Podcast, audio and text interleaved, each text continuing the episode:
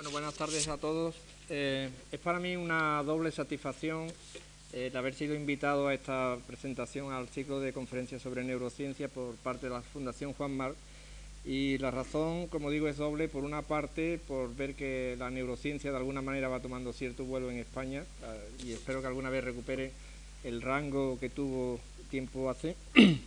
y por otra parte, también por tener la oportunidad de presentar al profesor Aguayo. El profesor Alberto Aguayo nació en Argentina y hace unos, aproximadamente unos 30 años marchó a Canadá donde siguió, siguió cursos de eh, neurología y neurobiología. En la actualidad es director del, eh, del Centro para Investigación en Neurociencia de la Universidad McGill de Montreal y del Instituto de Investigación del Hospital General de Montreal. El profesor Aguayo, que probablemente lo sabéis eh, o lo saben la mayor parte de ustedes, ha publicado del orden de más de 100 trabajos científicos en su especialidad y es eh, o forma parte de los comités de redacción de muy diversas revistas en, el, área de la neurociencia. Por otra parte, eh, el profesor Aguayo tiene una gran capacidad organizativa y prueba de ello es que, por ejemplo, ha sido nombrado presidente del tercer Congreso Nacional de la IBRO, que como saben es la International Brain Research Organization.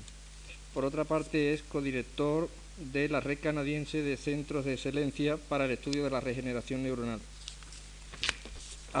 con relación a, los aspectos científicos del profesor Aguayo, eh, su mayor interés se centra en el estudio de los efectos de diversos tipos de lesiones sobre el sistema nervioso central de los mamíferos, así como de la capacidad de regeneración funcional de la retina, cerebro y médula espinal tras dichas agresiones traumáticas. Hay que hacer notar que el profesor Aguayo por decirlo de alguna manera, ha sabido dar pasos de gigante, pero con pies de plomo, en un terreno donde, por decirlo con palabras simples, parece que no habría mucho espacio para avanzar. Eh, y esto es así porque hasta hace muy poco tiempo se aceptaba como un hecho irremediable la incapacidad del sistema nervioso central de los mamíferos para regenerar las conexiones entre sus elementos neuronales tras una lesión traumática. Estoy completamente seguro que el profesor Aguayo les convencerá de que esta visión tan simplista y en cierta forma tan rudimentaria eh, de la regeneración neuronal en mamíferos no es necesariamente la más correcta. Eh, de las distintas experiencias que el profesor Aguayo les presentará a continuación, quiero destacar un aspecto y es su aproximación multidisciplinaria. Eh, de alguna manera el profesor Aguayo ha sido capaz de actuar no como un minorista de la, de la neurociencia, sino como una especie de grandes almacenes o de actuación al por mayor, eh, haciendo un abordaje multidisciplinario de su área de investigación. Así que desde la biología molecular hasta la electrofisiología ha hecho un abordaje, como digo, multidisciplinario al estudio de la regeneración neuronal. Y por último, con el pensamiento puesto en que el sueño de Prometeo puede alguna vez hacerse realidad, aunque no sea en un futuro próximo, eh, les dejo eh, sin más con el profesor Aguayo.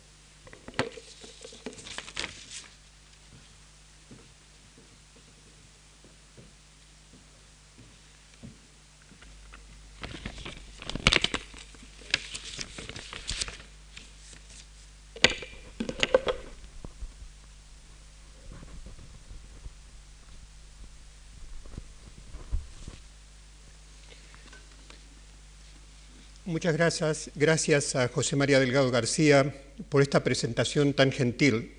su segunda en unos pocos días, pues ya he tenido yo el placer de visitar su departamento y de hablar en la Universidad de Sevilla el viernes pasado.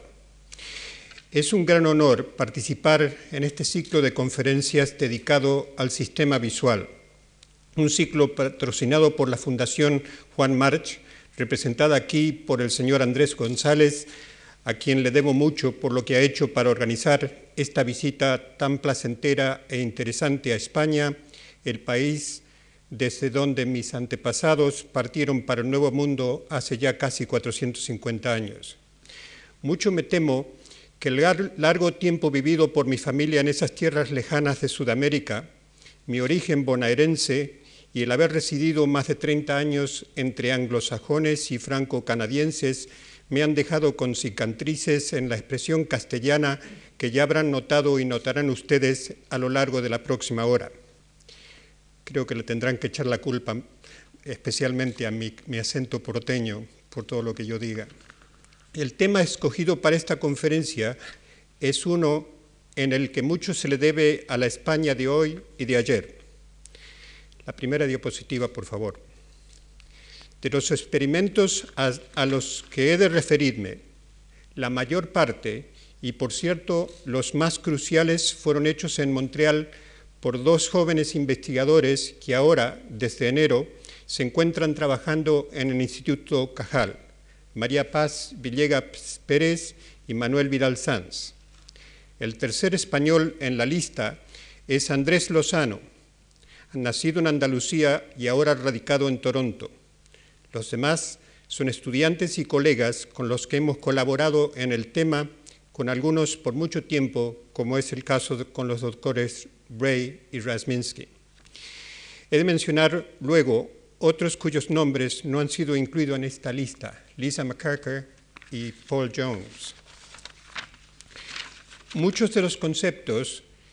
que han influenciado estos estudios y algunas de las técnicas que lo han hecho posible, la próxima por favor, tienen su origen en los trabajos de don Santiago Ramón y Cajal y sus colegas, descritas en su libro publicado en 1914 bajo el título La degeneración y regeneración del sistema nervioso. Como ven ustedes en la diapositiva, este libro fue costeado por los médicos españoles residentes en la República Argentina. No deben sospechar ustedes ninguna razón de tipo nacionalista en mi selección de esta figura, pues el libro lo escribió Cajal, fue impreso en Madrid en la imprenta de los hijos de Nicolás Moya y la cuenta se la mandaron a los españoles que residían en Buenos Aires. La próxima, por favor. Cajal estuvo interesado por mucho tiempo en las reacciones que siguen al daño axonal en los axones periféricos, de las fibras periféricas y de las fibras centrales en el mamífero y en otros vertebrados. En esta diapositiva vemos una conexión entre una célula y otra, la célula blanco de este lado, que se, establece que se establece por una distancia bastante considerable a lo largo de un axón que está recubierto con células de vaina, eh, células gliales en el sistema nervioso central y células de Schwann en el sistema periférico. Estos axones se ramifican formando una arborización que parece seleccionar durante el desarrollo ciertos sectores de la célula que inerva sectores en las dendritas o en el soma, dependiendo del sistema. La actividad aferente que reciben estas células, eh, activadas de esta manera, se, transmite a la célula de blanco a lo largo de proyecciones que a veces llegan a medir la mitad del, cuerpo, eh, del cuerpo mismo como pasa con las proyecciones de la corteza cerebral a los niveles más bajos de la médula espinal o de las proyecciones periféricas que, forman parte del nervio ciático. el corte de la proyección axonal desconecta las dos células, las dos células interactivas y produce degeneración del cabo axonal distal que se produce en forma muy rápida en el sistema nervioso periférico, pero lentamente en el sistema nervioso central. Existen también efectos retrógrados que viajan hacia el soma de la célula misma y que pueden determinar desconexiones de las aferencias y también cambios en, la expresión genética y en el transporte axonal que determinan a veces la muerte de la célula misma. En el sistema nervioso periférico, la próxima por favor, la respuesta de la regeneración depende mucho de la existencia de interacciones entre el cono de crecimiento, una estructura que describió Cajal 100 años, hace 100 años, entre el cono de crecimiento y las células que embisten al, al nervio periférico. Aquí vemos un cono de crecimiento que se extiende desde una célula de Schwann que la ha cubierto eh, en forma completa hacia la próxima. Este, esta extensión del cono de crecimiento se establece en, bajo un sudario formado por la, la célula basal y sobre la superficie de la célula de Schwann, sobre la membrana plasmática de la célula de Schwann. El crecimiento axonal que progresa, que progresa hacia el muñón distal se ha comprendido ahora un poco mejor con conocimientos de tipo molecular que se han, que se han adquirido durante los últimos años. En primer lugar, el cono de crecimiento expresa moléculas en su superficie que le permiten interactuar con los dos, con la, con la, membrana basal, es decir, con la matriz extracelular, y también con la superficie de la célula de Schwann. Estas interacciones de tipo molecular se acompañan también con acciones que dependen de la liberación de ciertos factores, incluso el factor de crecimiento neuronal, NGF en inglés, NGF en inglés, el factor de crecimiento neuronal, que se libera durante el periodo de denervación de la célula de Schwann, el periodo en el que se pierde el contacto entre el axón y la célula de Schwann,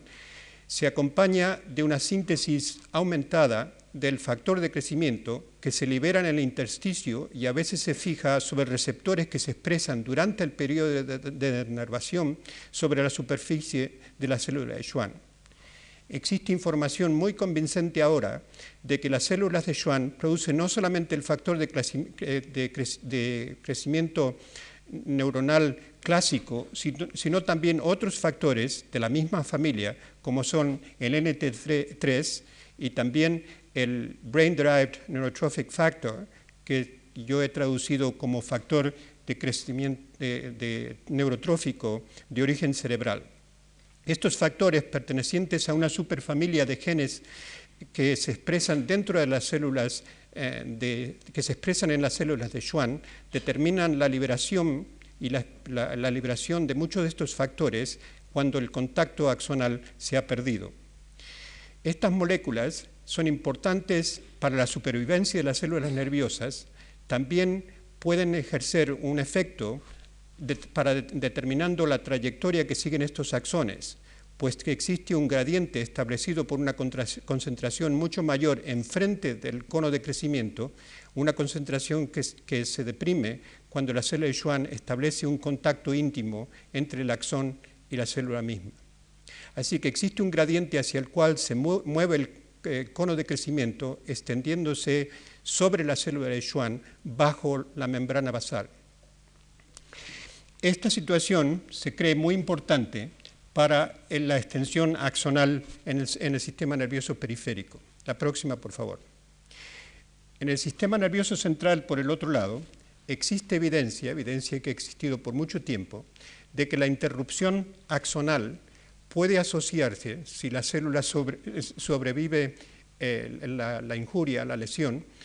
puede asociarse con la formación de retoños, pero que estos retoños se extienden por, por una distancia muy reducida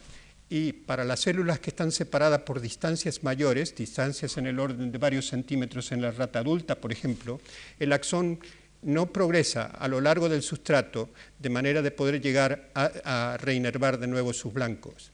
Esto determina una desconexión permanente y una falta y una pérdida de la función también de carácter permanente, dos cualidades que caracterizan muchas lesiones del sistema nervioso central en el mamífero. Por el otro lado, existe la, la situación paradójica en la que en otros vertebrados donde el sistema nervioso central es también muy complicado desde el punto de vista de la, complejidad de los circuitos que lo caracterizan, en sistemas como, el sistema visual de los mamíferos y de los batracios, los axones cortados en el sistema nervioso central forman sus retoños, algunos de los cuales se extienden en una forma a veces un tanto errática, pero eh, al, aproximarse al blanco parecen tomar las decisiones que les permiten recobrar sus contactos apropiados con los blancos, con los blancos neuronales en el colículo y esto determina la recuperación de la función y en el caso del sistema retinotectal la recuperación de la visión para el animal. Así que existen situaciones paradojales, por favor, si mantenga la diapositiva, por favor.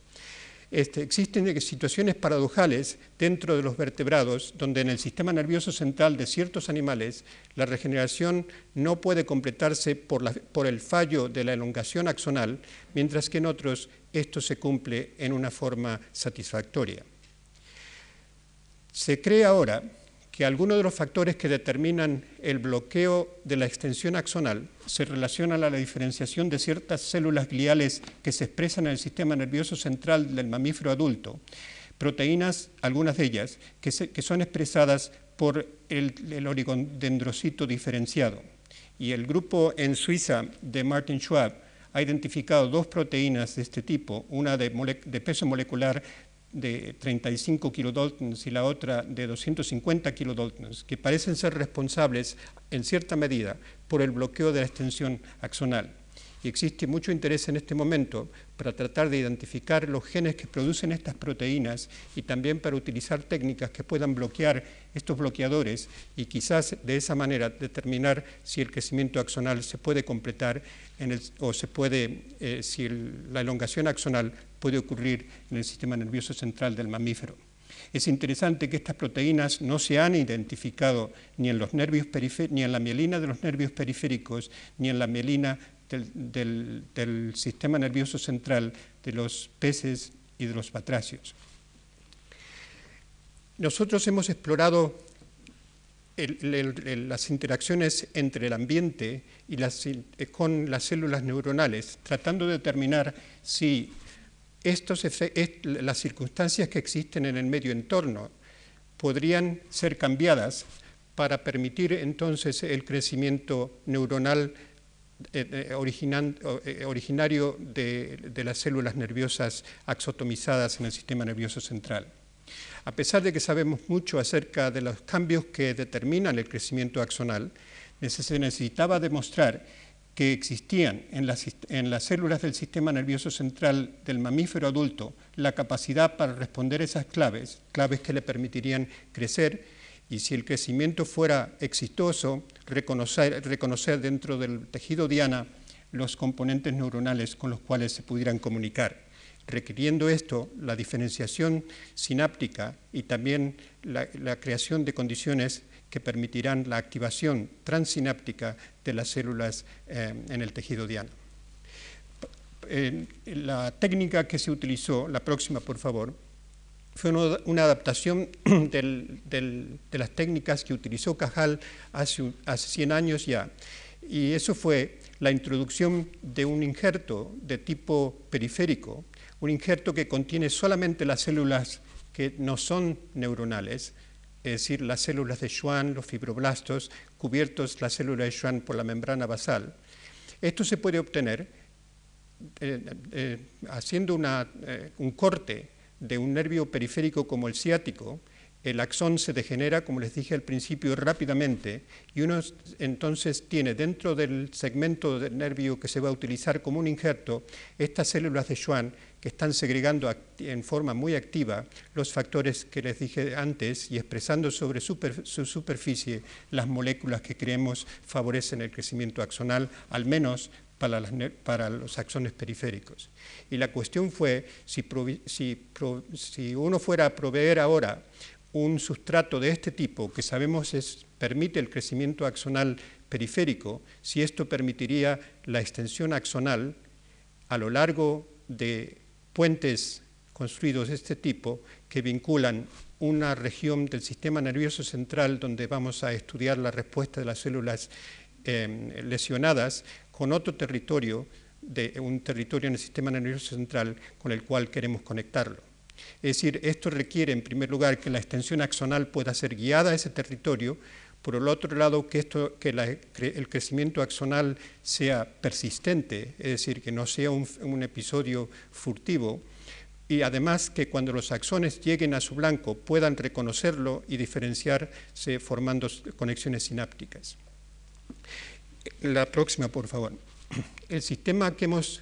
investigado más recientemente es el sistema visual. el sistema visual donde el ojo se conecta, como se conectan en los roedores, del tipo, como la rata y como el hámster, donde la mayor parte de los axones que, que, se originan en el ojo se proyectan a lo largo del nervio óptico y terminan, la mayor parte de ellos, en las capas superficiales del colículo superior.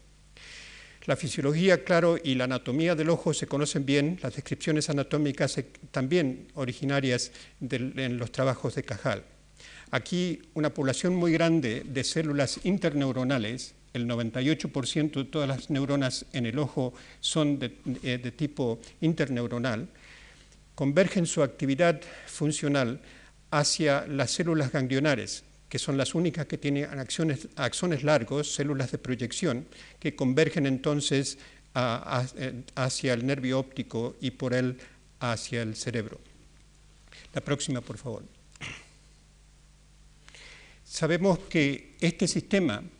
es importante porque no solamente nos permite hacer estudios donde, eh, donde, el globo ocular puede ser un reservorio para trazadores y para moléculas que pueden estimular el crecimiento, sino también porque existe ese modelo que describí antes, donde la retina en un vertebrado como este, cuando, ha sido cuando los axones del nervio óptico son interrumpidos, pueden llegar a, reformar sus conexiones en, en el techo. Es decir, que tenemos un paradigma, un modelo donde la regeneración es exitosa y podemos comparar entonces nuestros, eh, nuestras manipulaciones experimentales con lo que, lo que la naturaleza ha, ha permitido en estos animales. La próxima, por favor. Este es un corte longitudinal del nervio óptico y de la retina. Verán ustedes siempre, tendrán ustedes siempre la retina hacia la izquierda de la pantalla. Aquí están las, células ganglionares de la retina con sus axones que convergen hacia el disco óptico y, pasan la, lámina cribosa y entonces se dirigen hacia el cerebro. Todos estos axones son de tipo central, estando recubiertos por la mielina formada por oligodendrocitos. Todas las fibras en el nervio óptico de la rata y del hámster son mielinizadas por oligodendrocitos y el nervio óptico también contiene los otros elementos gliales que son característicos del sistema nervioso central, sea en el cerebro o en la médula espinal. Se sabe muy bien que cortes del nervio óptico o aplastamientos del nervio óptico están acompañados o son asociados con una degeneración retrógrada muy marcada de las células ganglionares de la retina y también con un fallo, con, una, falta de, de, extensión axonal, lo que desconecta en forma permanente la retina con sus blancos en el cerebro. La próxima, por favor. La técnica que fue desarrollada por Manuel Vidal Sanz y por María Paz Villegas Pérez consiste en la interrupción, el corte del nervio óptico y su sustitución por un nervio por un injerto de nervio periférico que, como les dije antes, no contiene ni células neuronales ni axones, pues estos degeneran muy rápidamente, sino las células de Schwann y los otros componentes del sistema periférico no neuronal. Este injerto se extiende ahora desde el muñón ocular del nervio óptico al que se lo sutura debajo del cuero cabelludo sobre el cráneo y, se lo deja en la parte posterior del cráneo, esperando que los axones crecerán a lo largo de este tipo de entorno, de este tipo de sustrato, para llegar al extremo distal y como un puente levadizo que desciende ahora eh, para comunicarse de nuevo con, el otro, con el otro lado, entonces en una segunda etapa del experimento uno, uno puede comunicar el extremo distal del injerto con las capas superficiales o con el colículo superior, que es el blanco normal del aproximadamente el 96% de todas las proyecciones retinianas en los, en los roedores. Así que sabemos muy bien que interrupciones en el nervio óptico no se acompañan con crecimiento. Y la cuestión que estamos, eh, que estamos preguntando ahora es, estas células todas las cuales han sido axotomizadas en el nervio óptico, si ellas crecerán sus axones a lo largo del puente y quizás entonces puedan establecer conexiones sinápticas con los núcleos apropiados. Así que la primera pregunta se relacionaba a la elongación axonal y las otras dependen del reconocimiento sináptico de los componentes en el blanco. La próxima, por favor. Después de un tiempo eh, que sabíamos nosotros que era del orden de cuatro a seis semanas, uno puede aplicar peroxidasa, es decir, un trazador retrógrado, que aplicado en el extremo distal del, injerto, entonces es incorporado por las proyecciones axonales y llevado hacia el soma de la célula. De esta manera podríamos determinar en una forma definitiva si los axones que comienzan, que se originan al nivel del muñón ocular y que son extensiones de células ganglionares de la retina, mostrada aquí como una preparación achatada, plana de la retina, de la copa retiniana, si estos axones podrían extenderse hasta, hasta la porción final del injerto. Así que la próxima diapositiva muestra una de estas células que ha sido también teñida con un, monoclonal que se llama RT97, que, que diferencia, que distingue las proyecciones dendríticas de las células de la retina, de las que ven ustedes aquí dos, y que tienen sus axones que se proyectan hacia el disco del eh, óptico. Esta, como ven ustedes, contienen contiene una coloración oscura aquí, que es la reacción, el producto de la reacción de la peroxidasa, que indica que esta célula ha proyectado su axón al extremo del, injerto em, descripto. La próxima muestra a una retina de un animal, la próxima por favor, donde cada uno de los puntos eh, eh, amarillos eh, dentro, de, dentro de, esta retina representan una célula ganglionar en un animal donde se ha comprobado la presencia del trazador de peroxidasa, indicando entonces que estas células han dado orígenes origen a axones que se han extendido a lo largo del injerto. la población total en esta retina es, es 12.360 eh, y tantos este, células ganglionares marcadas, esto representando aproximadamente el 10% de toda la población retiniana normal de la retina. Eso también representa aproximadamente este, un 20% y a veces más de ello de la población em, que sobrevive la exotomía. Pues como verán ustedes, muchas de las células que han sido lesionadas detrás del globo ocular degeneran de manera que la, la, población que vemos aquí es la población que ha sobrevivido la exotomía y que ha regenerado sus axones a lo largo del injerto. La próxima, por favor. Los axones de estas células que se han marcado en forma retrógrada se pueden seguir dentro del injerto por medio de la introducción de trazadores que, avanzan en forma anterógrada a lo largo del injerto.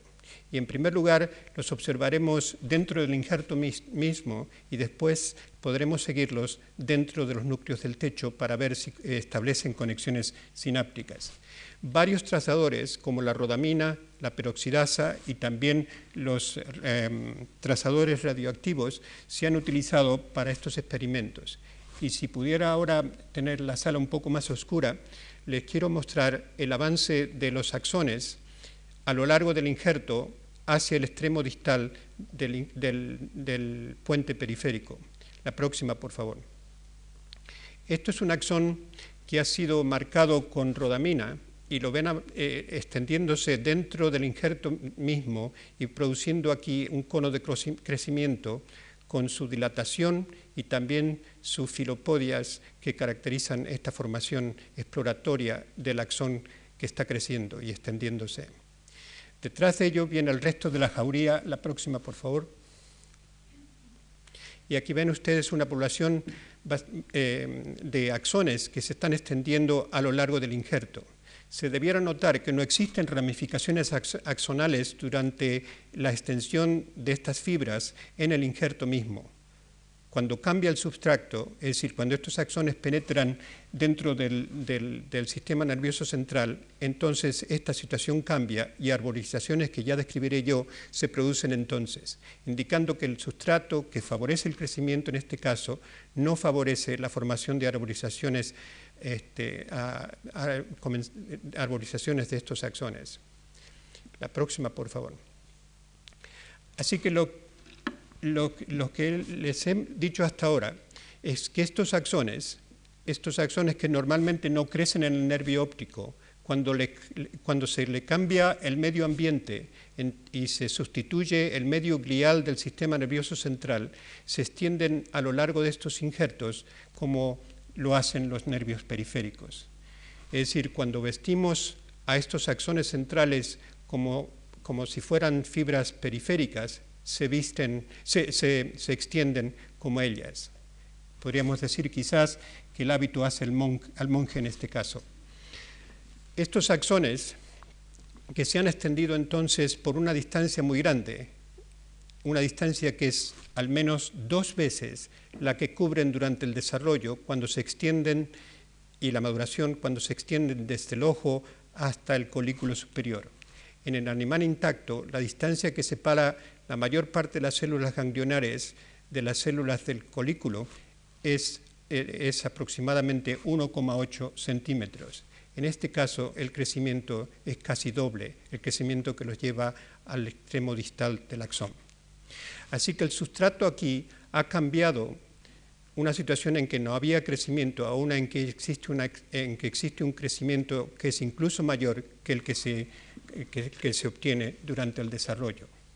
Lo que quisiera mostrarles ahora son otros efectos eh, retrógrados que, tienen que ver con la supervivencia de las células de la retina y también decirles que el fenómeno del crecimiento se acompaña también con cambios de tipo molecular que son un índice de la plasticidad del sistema nervioso central y de, de su capacidad para responder a interacciones del tipo que he descrito. La próxima, por favor. Estas observaciones que fueron hechas por María Paz Villegas, la próxima, eh, no, no, por favor, esa, indican que los injertos no solamente tienen un efecto sobre el crecimiento y la extensión axonal, sino también un efecto retrógrado que aumenta la supervivencia de las células ganglionares. Lo que están viendo ustedes ahora es una retina que ha sido eh, inmunoreactivada con el monoclonal RT97, que identifica algunos de los grupos de axones que convergen hacia el disco. En este caso, el nervio óptico fue cortado detrás del disco, es decir, hay un muñón muy pequeño, y esta observación fue hecha seis meses después de este tipo de lesión y lo que ven ustedes es que la mayor parte o que muchos de estos axones han degenerado. La próxima muestra una situación similar a esta, la próxima por favor, en la que el injerto fue introducido como reemplazo, del nervio óptico em, eh, que, fue cortado. Y en este caso observan ustedes una población mayor de axones dentro de la retina, indicando que ha habido un efecto retrógrado sobre la supervivencia. Sin embargo, muchos de, estos axones, de estas células, mueren, como lo muestra la próxima diapositiva, que es una diapositiva que muestra la retina normal tratada con la misma técnica.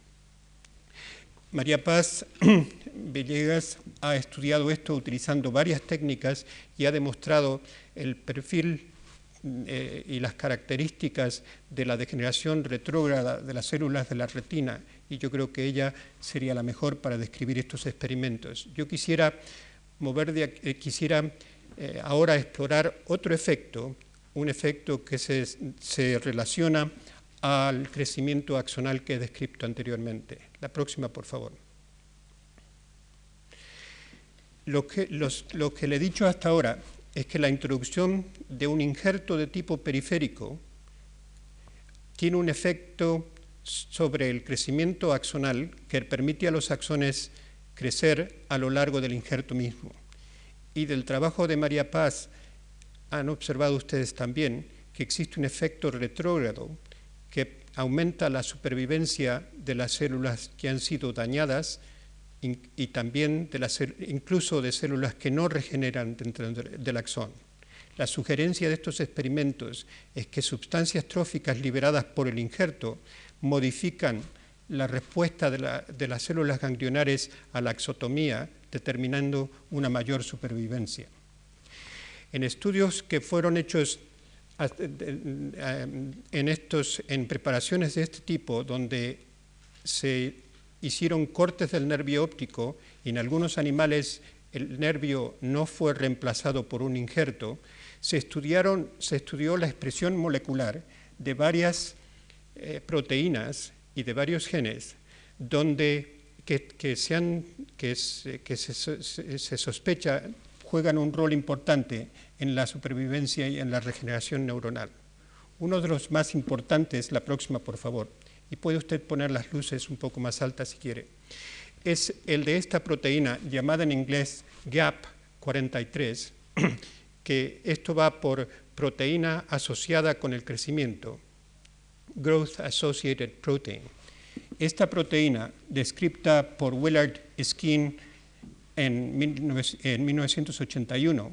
fue identificada en la retina de los patracios después de la exotomía. Y lo que se observó en el caso de la regeneración exitosa de estos axones, de, de estas neuronas,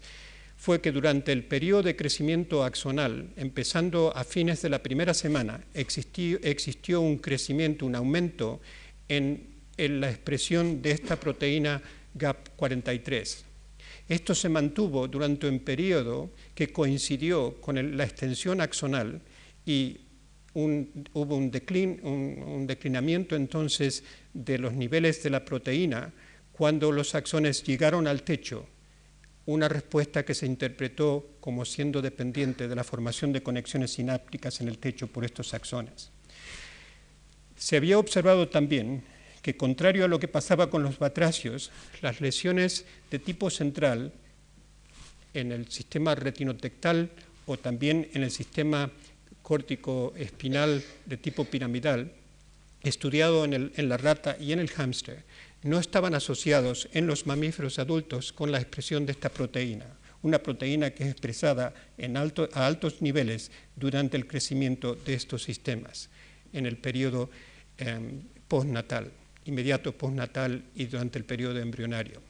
Así que existía entonces una observación de un fenómeno en el que había una falta de crecimiento y una falta de expresión de esta proteína en el caso de los mamíferos cuando en el otro, por el otro lado, existía una expresión de esta proteína a altos niveles durante el periodo de una regeneración exitosa. Y por cierto, la sesión entonces fue de interés porque quizás uno pudiera entender el rol de esta proteína y del gen que, es responsable por la expresión de esta proteína en el crecimiento axonal. Estudios hechos por Andrés Lozano eh, están descritos en la próxima, por favor, la próxima diapositiva, muestran que en primer lugar la expresión de esta proteína ocurre en la rata adulta cuando la lesión se hace muy cerca al soma ocular, al soma ganglionar. Es decir, en los primeros experimentos que hizo Andrés Lozano, se cortó el nervio óptico dentro de la órbita y se sustituyó el nervio óptico por un injerto del tipo descripto. Y se observó, coincidente con lo que se había observado antes en el batracio, que esta proteína, ahora detectada por dos medios, con un anticuerpo que se llama G3, que reconoce la proteína GAP, y también eh, determinando los niveles de la proteína en, los axones que han crecido a lo largo del nervio óptico, que hubo un crecimiento, eh, una expresión ahora de esta proteína que empezó en el día eh, sexto, después de la lesión, y terminó aproximadamente en la tercera semana, después de la lesión y de la introducción del injerto. Este experimento, claro, nos entusiasmó mucho en ese, en ese, momento porque hubiera parecido de este que la proteína se expresaba cuando había regeneración como lo hacen en el batracio y que el periodo eh, fue coincidente con la extensión de los axones y quizás con el, el parado del crecimiento axonal cuando los axones llegan al extremo del injerto. Eso no pareció ser el caso, pues cuando se dobló la distancia del injerto, que originalmente fue de 3, eh, centímetros, pero entonces se lo convirtió en 6 centímetros, la proteína fue expresada primero en el día sexto y decayó entonces al mismo tiempo que lo hace aquí. Es decir, que en estas condiciones experimentales donde la extensión axonal fue por lo menos doble de la que se había observado en los experimentos iniciales, no hubo un paralelo en la expresión de esta proteína. El, experimento se complicó muchísimo más, la próxima por favor,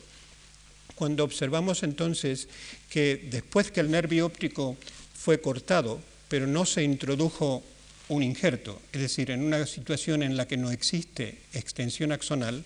la proteína fue expresada a niveles altos empezando al fin de la primera semana, lo mismo que en la otra, y descendió aproximadamente al mismo tiempo. Así que aquí teníamos una situación en que la expresión de la proteína no coincidía, como se había reportado inicialmente, con el periodo de extensión axonal que estábamos observando. El experimento se complicó incluso más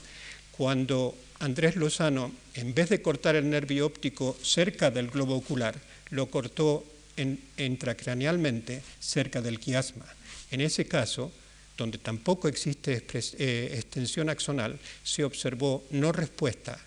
con el anticuerpo, ni hubo tampoco elevación de la proteína.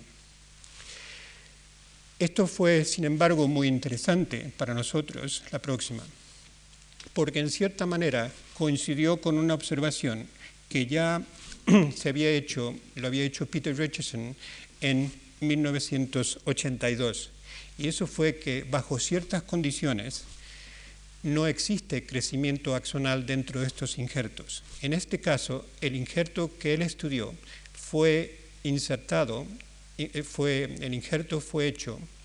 en, en, en una posición intracraneal a una distancia bastante considerable, aproximadamente un centímetro, del soma de las células ganglionares. En esas condiciones no existió extensión axonal a lo largo del injerto.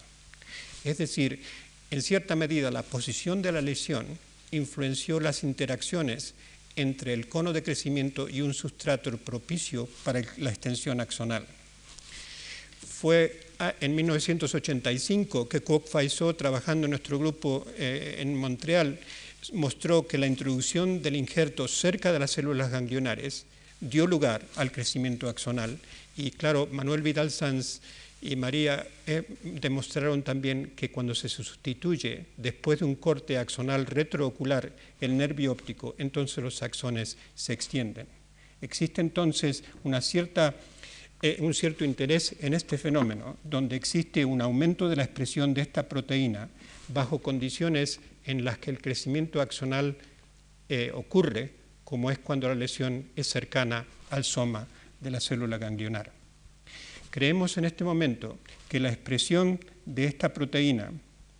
que, creemos es, eh, que es al nivel de, de la transcripción genética, que la expresión de esta eh, proteína quizás crea condiciones en el cono de crecimiento que le permite negociar un sustrato propicio cuando este sustrato propicio es proporcionado como está proporcionado por los injertos. Así que aquí vemos un cierto paralelo entre un fenómeno anatómico y un fenómeno molecular. La próxima, por favor. Otro hecho de interés fue el estudio de Lisa McCacker de la respuesta de las células ganglionares em, de, los, componentes citoesqueléticos de las células ganglionares. Esto es una célula, claro, que viene de las ilustraciones de Cajal que describió también por primera vez el citoesqueleto. Proteínas como el, el triplete de neurofilamentos y la tubulina y la actina son componentes del, citoesqueleto en estas células. Ahora, estudios eh, eh, hechos por Lisa McCarker, la próxima por favor, indicaron un fenómeno muy interesante que confirmaba otras observaciones que se habían hecho en el sistema nervioso central en el pasado, sobre todo por, em, em, por varios grupos en Estados Unidos. Y eso es, está, mostrado aquí en este, en este cuadro, donde representamos aquí las normas, la velocidad de transporte de los neurofilamentos a lo largo del nervio óptico en el animal intacto. Por el otro lado, si el nervio óptico es cortado, como lo hizo eh, Manuel Vidal Sanz en estos experimentos, en, forma, en, posición intracraneal, existe una caída muy rápida de la velocidad de transporte intraaxonal de, este, de, esta, de, este, de estas proteínas citoesqueléticas. Hay una caída de 10 veces en la velocidad normal. Así que ven ustedes también que este cambio sucede en el día sexto después de la lesión axonal. Un momento en que otras proteínas, como la, GAP43, que está transportada a lo largo del, flujo rápido, aumenta hasta 20 veces. Aquí hay una caída, una caída de 10 veces en la velocidad del transporte de, de estas proteínas citoesqueléticas. Lo que es interesante está mostrado en la próxima, qué es lo que sucede con las mismas proteínas cuando ahora se introduce un injerto periférico. Aquí está de nuevo la velocidad de transporte normal en el nervio, eh, perdón, la, velocidad de transporte normal en el nervio óptico. Cuando se introduce un injerto y los axones se extienden a lo largo del injerto periférico, es decir, ahora cuando los axones regeneran, eh, la velocidad aumenta dos veces, que es característico del tipo de velocidad de transporte que uno observa durante el crecimiento y también durante, el crecimiento, durante la regeneración de nervios periféricos. La próxima, por favor. Así que lo que vemos es que hay cambios en el transporte de, proteínas citoesqueléticas que coinciden con, con el fenómeno que he descrito. En la situación normal, entonces, una situación en que existe un transporte que está bien definido para el nervio óptico, que se acelera cuando hay regeneración o se deprime cuando el nervio ha sido lesionado y no, y no regenera. Esto indica la plasticidad de la respuesta, de la respuesta molecular y también nos da ciertas claves acerca de algunos de los posibles determinantes de la degeneración axonal retrógrada, que sigue alguno que, que, es el resultado de algunos de los cortes del nervio óptico que he descrito anteriormente. Lo que es interesante es que estos cambios parecen, ser, parecen seguir, parecen ser post-transcripcionales. La próxima, por favor. Esto muestra dos retinas que se han examinado utilizando eh, técnicas de hibridación in situ para la expresión del mensajero del neurofilamento. Y en una, la axotomizada, y en el otro, en el intacto, observamos la expresión en las células ganglionares del mensaje, para esta, esta, proteína. Esto es al día 6 y se ha continuado la observación ya por seis semanas y en un periodo en que existe un, un, eh, una declinación muy marcada del transporte eh, de, estas proteínas, sin embargo el mensaje se mantiene en las células ganglionares que sobreviven la lesión. La próxima, por favor. Así que hasta ahora sabemos que existe una plasticidad que permite, que, que permite la extensión axonal y también una modificación de las respuestas de la célula misma al nivel de la transcripción y en el periodo eh, post-transcripcional, que quizás nos dan algunas claves acerca de la importancia de las interacciones que se establecen entre el elemento del sustrato y los mecanismos intrínsecos de la célula que estamos estudiando. Lo importante desde el punto de vista del fenómeno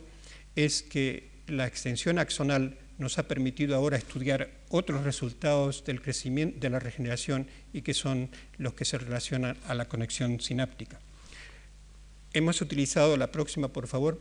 entonces los trazadores para seguir el curso de los axones que han cruzado desde el ojo al puente. Y esos axones, cuando entran dentro de la, región de la lámina cuadrigémina al nivel de la parte lateral del colículo superior, tienen que hacer una decisión muy importante. En primer lugar, si penetran dentro del colículo, tienen que decir en su distribución. Se recordarán ustedes que las tres capas superficiales son las capas apropiadas, las capas que normalmente reciben conexiones sinápticas desde la retina. Las capas inferiores, las cuatro inferiores, reciben aferencias de muchos otros lugares del cerebro. La próxima, que viene de estudios hechos por David Carter y que han sido hechos en paralelo también en la rata, los estudios de Carter son en el hámster, en la rata por eh, Manuel Vidal Sanz, muestra un curso característico de estos axones que han sido conducidos hasta el colículo superior. Aquí los axones, y esta es la regla, los axones penetran el colículo superior, se arborizan y se extienden hacia las capas más superficiales del colículo. Todos los axones eh, continúan eh, horizontalmente o se extienden hacia la capa subpial, pero todos terminan dentro de las capas apropiadas del colículo superior. Y se arborizan en una forma que se ha estudiado mucho mejor ahora, aplicando no el trazador como se ha hecho en este caso dentro del, dentro del humor vítreo, pero aplicando el trazador en el punto de entrada del injerto al colículo superior de manera que uno pueda determinar en una forma más detallada las características de la arborización. Probamos que estos axones vienen de la retina porque el marcado se hace concomitantemente desde el ojo con material radioactivo. La próxima, por favor. Esto les muestra, diseñado por, eh, eh, demostrado por los estudios de Carter, una terminal característica en un, en hámster intacto normal de una arborización retiniana. Esta arborización se abre, en, muchas eh, ramas que terminan en conexiones sinápticas. Los árboles que se forman después de la regeneración axonal que, llegan, que llega al techo son diferentes. La próxima. Estas son más ralas, mostrando más la característica de un arbusto que de un árbol muy frondoso como el que les mostré antes, pero con una concentración muy densa de botones terminales.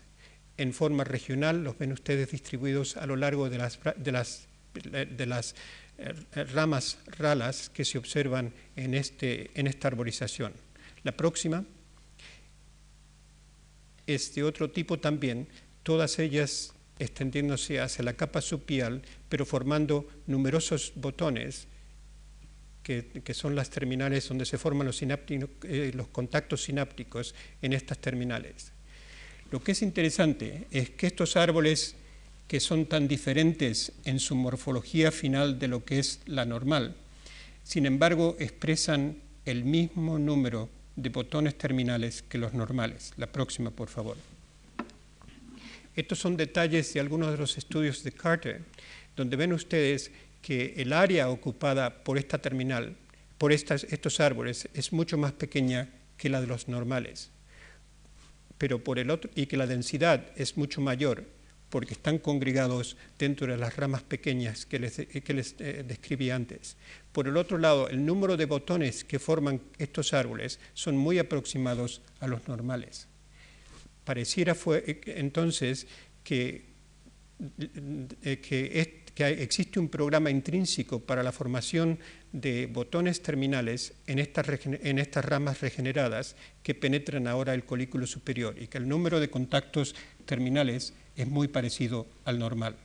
La próxima, por favor.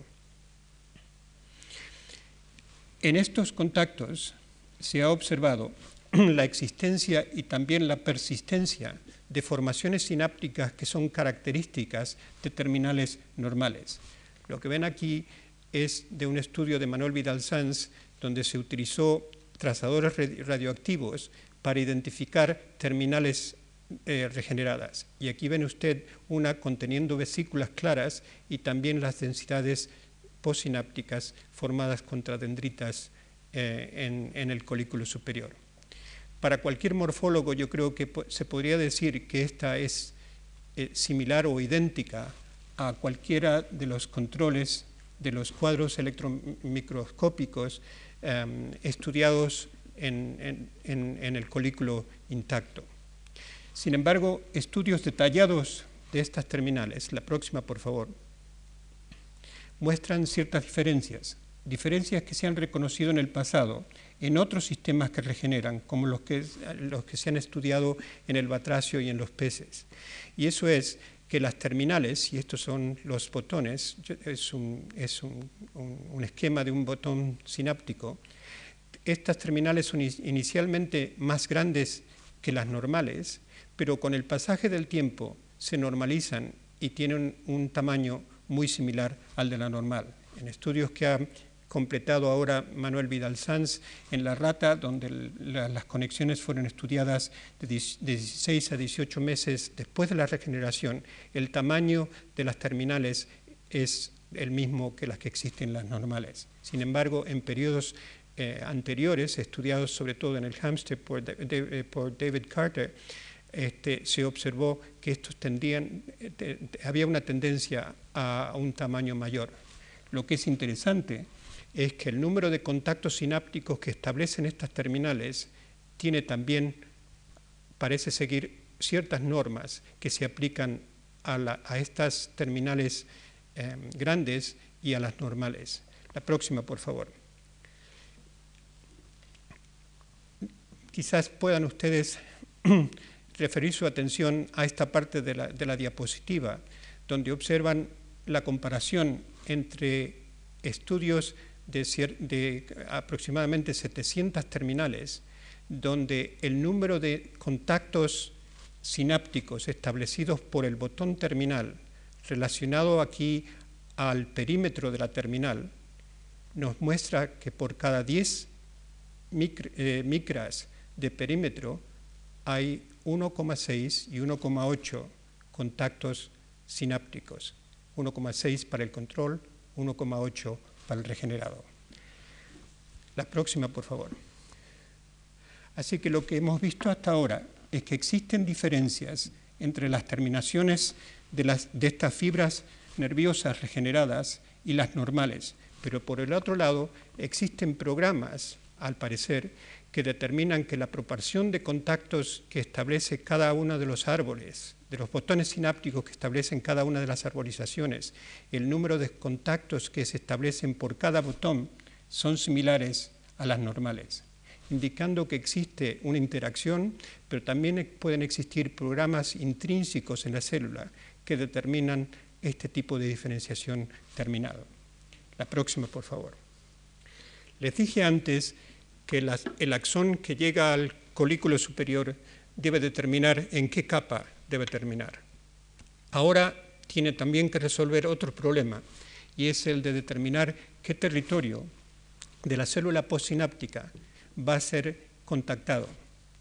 Y lo que vemos es que existen varias posibilidades. Una es que el contacto sináptico se establezca sobre el soma de la célula colicular. En este caso, eh, sería un contacto errado, porque la, mayoría, si no todas, de las conexiones sinápticas se establecen sobre dendritas.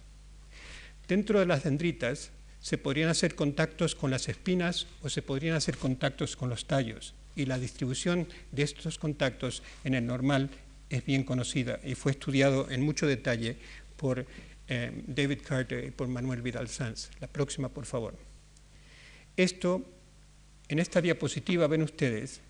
que el tipo de reconocimiento del dominio neuronal que es contactado por, el axón que está regenerando es exactamente lo mismo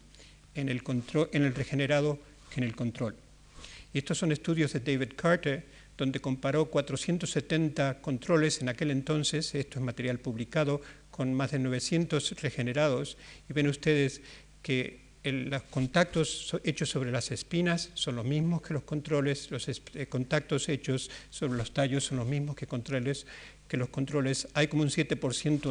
donde, no se ha podido especificar el tipo de contacto postsináptico y en, solamente en un caso hubo una sinapsis sobre el, soma eh, de la célula postsináptica. Presumo, eh, podemos asumir, presumir que esto fue un contacto errado. La próxima.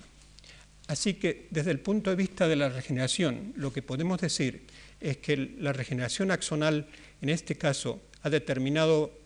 la inervación apropiada de las capas que son normalmente las capas retinorecipientes, las que reciben eh, proyecciones retinianas en el colículo superior, y que además de eso, una vez que penetran dentro de la región del colículo superior, parecen reconocer los componentes o las zonas específicas de las neuronas que se contactan normalmente. No sabemos en este momento si la distribución característica de la inervación del colículo, que es retinotópica, se replica en estos animales. Este es uno de los objetivos de los estudios próximos. Para finalizar, la próxima, por favor, quisiera decirles que este crecimiento axonal que he descrito se acompaña también por un, está acompañado por una, eh, una, una función también que indica la, el, valor, eh, el significado de estos contactos sinápticos desde el punto de vista funcional. Eh, la próxima. En estudios que fueron hechos en 1985 por Sue Kierstead, Mike Krasminski y, y otros este, en, el, en el equipo, se estudió en primer lugar las respuestas electrofisiológicas que se, que se registran en los axones antes de su inserción en el colículo superior. En este caso, los nervios ópticos han sido cortados bilateralmente, en uno de ellos se lo ha sustituido por un injerto y ahora la retina se ilumina en la forma en que normalmente estos experimentos se hacen, con un cuadro, con un estímulo discreto del campo visual y entonces se registra la actividad a, lo largo de filetes axonales que, se han extendido a lo largo de este injerto. Esto era importante porque, en primer lugar, el axón había sido interrumpido, había sido cortado cerca del globo ocular y sabemos que esto puede causar una desconexión retrógrada de las aferentes que, que traen el impulso desde los receptores hasta las células ganglionares. Así que una respuesta registrada en estos axones nos son una idea de que por lo menos las aferencias, el sistema de aferencias que determina la activación de las células ganglionares se ha recuperado o ha persistido normalmente después de, la axotomía. Además, el axón se ha extendido por una distancia mayor que la que normalmente eh, cubre y además de eso se relaciona ahora a un medio ambiente muy diferente que el que existe normalmente en los nervios ópticos. Fue interesante entonces, la próxima, comprobar que las respuestas de estas células eran muy similares y no idénticas a las que se registran normalmente del nervio óptico intacto. Y lo que se muestra aquí, se puede un poco más de foco, por favor, es la respuesta registrada entonces desde un filete eh, regenerado axones regenerados, a la iluminación de la retina. Y cuando se ilumina la retina por un periodo determinado que está,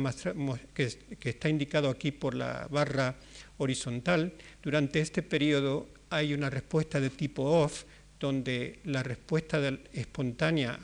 la actividad espontánea de las células retinianas se, se interrumpe durante el periodo de iluminación de la retina.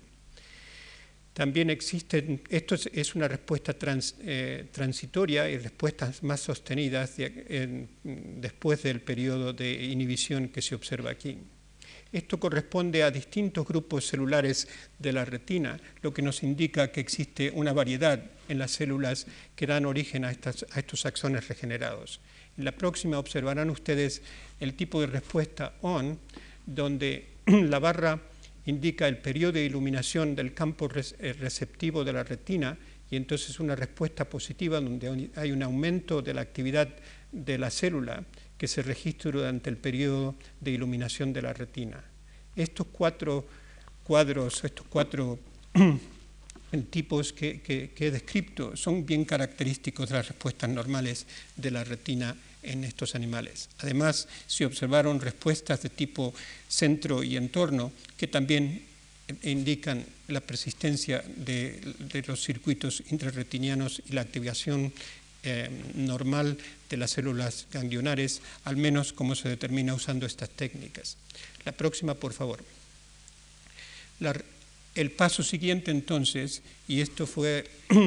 esto fue publicado en octubre de, de, de 1989 en Science por Sue Kiersted, Mike Rasminsky y varios, eh, varios de nosotros, donde se registró en este caso, después de, la que el injerto fue introducido en el colículo superior de la manera que describí antes para los estudios anatómicos, se registró usando electrodos extracelulares las respuestas transsinápticas. Y en este caso se utilizó la iluminación de la retina en la forma que dije anteriormente y también se utilizaron pulsos eléctricos que fueron aplicados al axón para estudiar respuestas de tipo de sumación y otros que son más característicos de, que son, que son importantes para determinar la existencia de una activación, activación transináptica. La próxima, por favor.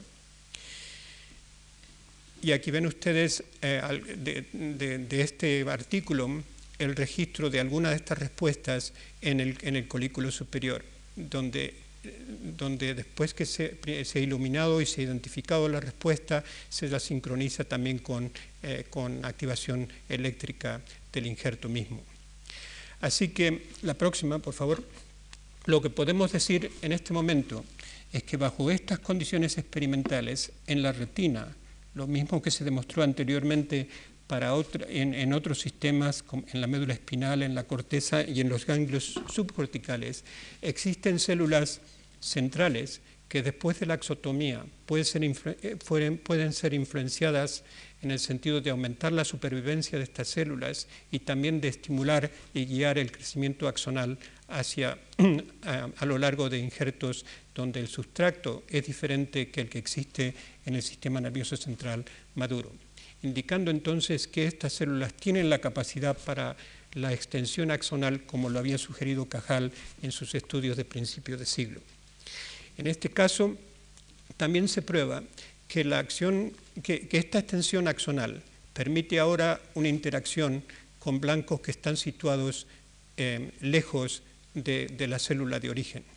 y que cuando el guiado de estos axones los, los retorna a los campos de inervación eh, normales. En este caso existe una organización que termina en la formación de conexiones sinápticas, conexiones sinápticas que por lo menos desde el punto de vista de su distribución en las capas del colículo y de su distribución a la célula postsináptica se asemejan mucho a las normales. Además de eso, vemos que estas conexiones sinápticas pueden dar lugar a la activación transsináptica de las células en los tejidos diana. La próxima, por favor. Esto sugiere entonces que como pasa durante el desarrollo, en la regeneración, uno de los problemas más decisivos en la formación del circuito normal está en el sustrato que estimula el crecimiento axonal de las células de proyección y las guía hacia los blancos normales. Esta extensión axonal permite entonces interacciones entre el cono de crecimiento y, y, células que están distribuidos dentro de un radio pequeño que algunos han estimado de, ser, de tener un diámetro de aproximadamente 500, 500 micras, donde el reconocimiento del cono de crecimiento eh, eh, eh, les permite establecer, conexiones sinápticas con células en ese territorio. No hemos solucionado, ni creo que lo ha solucionado nadie todavía, el problema del crecimiento axonal a lo largo de, la sustancia blanca y a lo largo de los tractos de proyección largos que componen el sistema nervioso central. Lo que estos experimentos demuestran es que utilizando un subterfugio que nos permite, eh, que nos permite eh, evitar la acción bloqueadora o quizás la falta de estímulo que existe en el sustrato en, la sustancia blanca del cerebro o de la médula espinal o en el nervio óptico, de que una vez que se ha utilizado un truco de este tipo que nos permite ahora establecer una interacción entre una célula que, que crece ahora un axón y un blanco distante, que esa célula en el adulto puede reconocer algunas de las claves que determinan su diferenciación sináptica y su conexión dentro del territorio em, eh, del campo de inervación. Es interesante especular en este momento si esta situación en la que un cono de crecimiento que ha sido guiado cerca del blanco permite este tipo de conexiones, si esta situación no se replicará en forma espontánea y natural entre interneuronas que están situadas muy próximas entre sí, normalmente en la sustancia gris de la corteza cerebral, cerebelosa o de los núcleos que componen el sistema nervioso central. Creo yo que existe ahora la posibilidad de estudiar este problema y determinar si ciertos, ciertos tipos de lesiones determinan la desconexión entre células vecinas interneuronales, pero que bajo condiciones normales dentro de un radio restringido, estas conexiones se pueden restablecer y pueden determinar parte de la recuperación que existe después de ciertas lesiones del sistema nervioso central en el mamífero. Se mantiene todavía el problema de cómo conseguir la extensión del axón, del axón a lo largo de, sus rutas apropiadas hacia, hacia sus blancos apropiados también. estudios recientes que indican la posibilidad de que existan sustancias bloqueadoras y estudios que se han, que se han hecho ya por bastante tiempo tratando de proporcionar a, estos, a los axones las sustancias que necesitan para mantener la célula y para extender su axón, prometen eh, prometen la posibilidad de que quizás este problema mayor que existe en el vertebrado, en el mamífero adulto, pueda ser solucionada. Les recuerdo que en los vertebrados como los patracios y los peces este problema es naturalmente eh, solucionado. Quizás en ese momento entonces podamos determinar que como, lo pasa, como pasa en el crecimiento y debe pasar en la regeneración, la, la extensión axonal puede culminar en la formación de conexiones sinápticas que son beneficiosas. Quizás la próxima, por favor, como lo dijera Cajal en una forma tan elegante, esos ósculos protoplásmicos, las sinapsis, que parecen constituir el éxtasis final de una épica historia de amor, se puedan completar. Gracias.